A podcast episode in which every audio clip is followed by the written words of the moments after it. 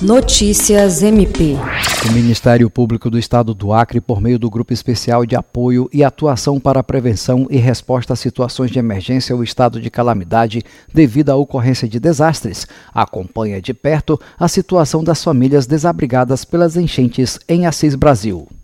No município, onde o rio Acre está em processo de vazante, existem ainda 340 pessoas desabrigadas e 125 desalojadas, de acordo com o último boletim divulgado pelo governo do estado.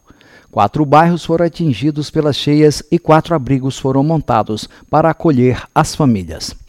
O promotor de justiça Eduardo Lopes de Faria, que atua em Assis Brasil e integra o GPRD na regional do Alto Acre, visitou os abrigos e constatou que a população está sendo bem acolhida. Jean Oliveira, para a Agência de Notícias do Ministério Público do Estado do Acre.